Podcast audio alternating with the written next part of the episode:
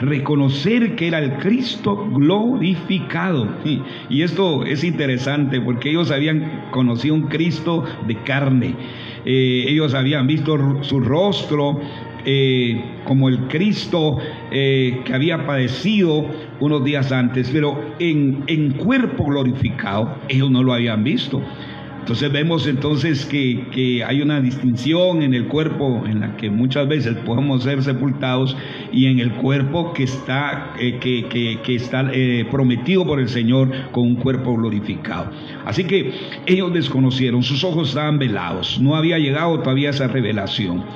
Así que Jesús les da tiempo porque lo que él, él quería, quería ver qué había en su corazón, que ellos lo pudieran expresar, sacarlo de lo más profundo, y eso precisamente ellos hicieron. El Señor conoció la tristeza, la aflicción de ellos, inclusive eran sus discípulos.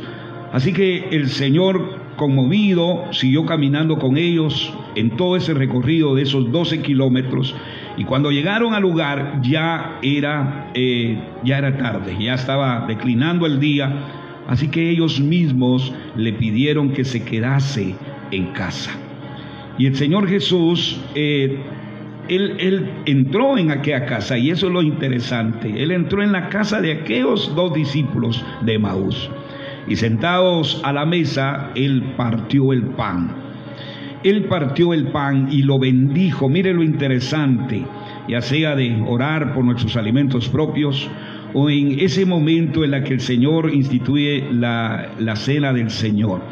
Entonces, e, e, eso, especialmente la cena del Señor, e, es un acto de ministración porque mm, apega nuestro espíritu al espíritu de Dios y se produce eh, una revelación, se produce un conocimiento, inclusive una intimidad con el Cristo de la gloria, porque ahí había un poco más de intimidad. En el camino era el compañero del camino, pero cuando Él entra en casa, ahí eh, es, es más íntima la relación, la revelación que el Cristo de la gloria le da a esos discípulos.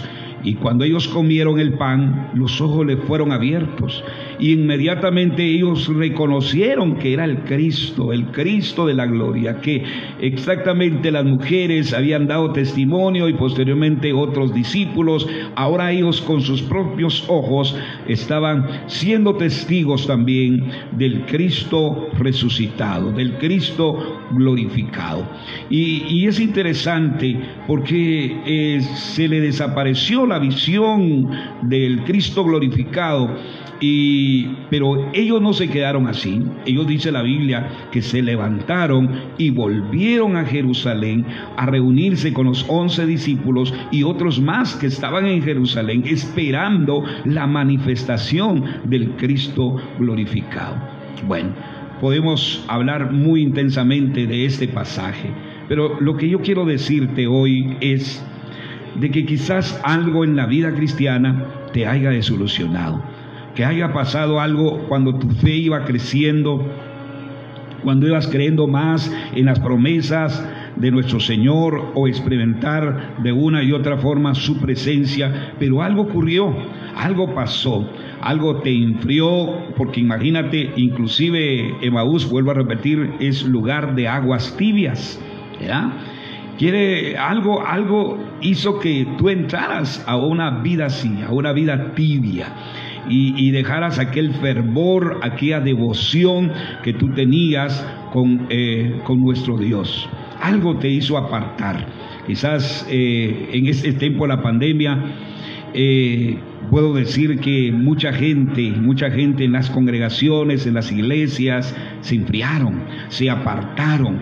Y, no solamente gente que era recién convertida al Cristo de la gloria, recién llegada a las congregaciones, sino gente que tenía su fundamento, gente que había echado raíces, eh, ministerios, inclusive que, que se habían lucido en la predicación de la palabra eh, usados de parte del Señor, pero durante este tiempo de distanciamiento, de cuarentena, muchas, eh, muchos, muchos ministerios también se apartaron de la misión, se apartaron de su fervor, de su comunión con el Señor.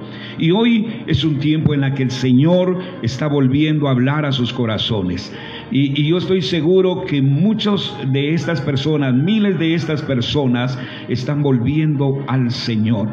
Quizás algunos desilusionados porque ¿Por qué, qué, puedo decirles, hermano? Porque enfrentaron la, en la muerte de un ser querido, enfrentaron inclusive la muerte de, de, de su pastor o sea, ellos quizás no pensaban que su pastor en este tiempo iba a sufrir de, esta pandemia y que eh, algunos murieron de tristeza porque ya eran de edad ya, ya grande, y me estoy refiriendo a siervos, y, otros murieron por, la, por eh, el aislamiento de, de uno en otro, que hubo una separación tremenda hasta entre familia pero otros fallecieron porque lastimosamente arriesgaron mucho.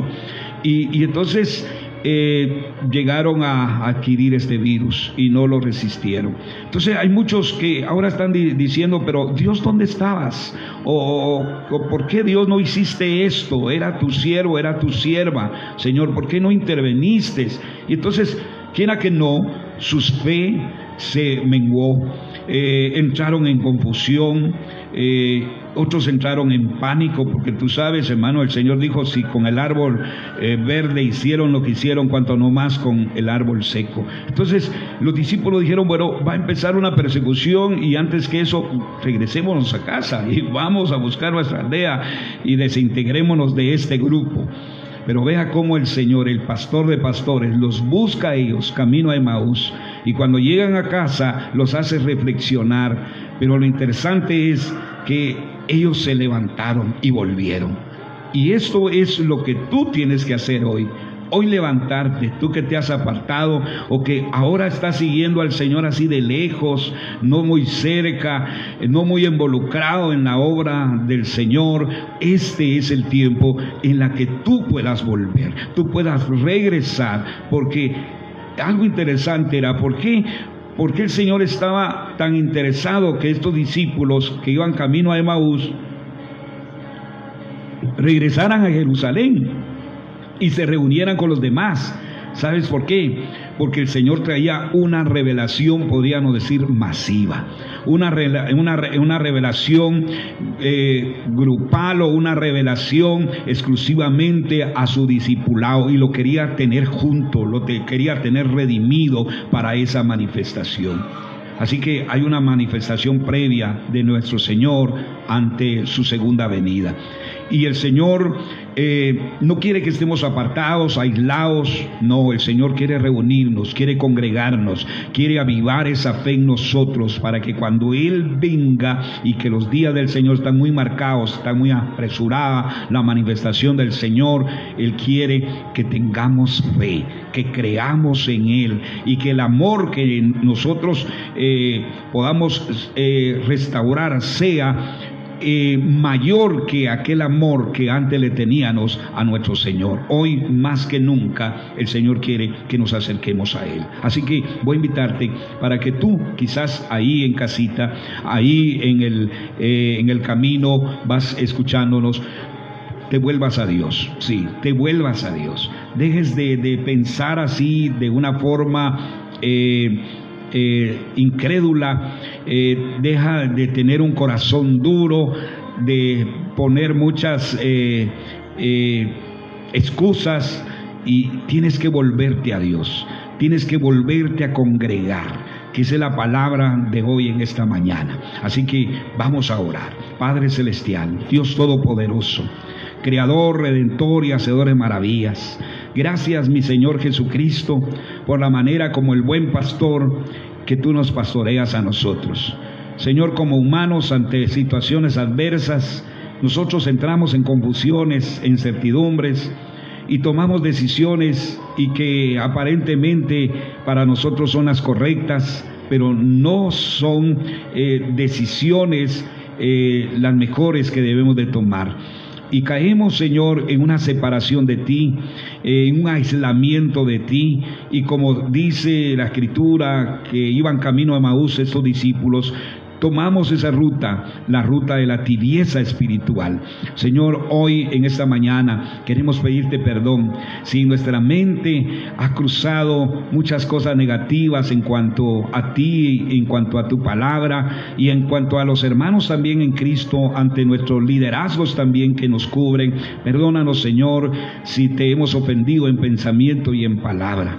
Te ruego, Señor, de que esta mañana tengas misericordia de nosotros y nos ayudes, nos ayudes a, volver, nos ayudes a, restaurar. Señor, queremos eh, nuevamente experimentar tu presencia, queremos recibir nuevamente tu palabra, queremos estar unidos como un cuerpo, como el cuerpo tuyo, Señor Jesucristo, esperando lo que tú tienes por hacer en estos días próximos. Señor, permítenos, Padre Celestial, volver, Señor, nuevamente a a, restaurar aquella unción eh, en nuestras vidas y nuestro servicio también ministerial delante de tu presencia. En el nombre de Jesús, hoy nos reconciliamos contigo. Te pedimos perdón, perdón, Señor, y ayúdanos por el poder de tu Espíritu Santo a recuperar lo que hemos perdido. En el nombre de Jesús, porque creemos que este año es el año de la restitución, es el año donde tú, Señor, a restituir las pérdidas que, que, que tuvimos, Señor, durante todo este tiempo de aislamiento, este tiempo de pandemia, Señor, que nos hizo perder mucho, mucho, Señor, en todas las áreas, Señor, de nuestras vidas. Pero sabemos que hay restitución y está en ti, Señor. Hoy encomendamos nuestras vidas en tus manos, nuestros pasos en este día y te pedimos que tú nos guíes con bendición y victoria hasta el final de nuestros días. Gracias, mi amado Dios, en el nombre de Jesucristo, nuestro Señor. Amén y amén. Gloria a Jesús. Bueno, hemos orado. Eh, y ha sido una bendición poder compartir con cada, eh, con cada uno de ustedes la palabra que el Señor para esta mañana nos ha dado. Quisiéramos saludar a muchos de los que nos están sintonizando a través de la radio, a través de, del Facebook, pero creo que son, son muchas, muchas personas, muchos hermanos que ah, eh, están ahí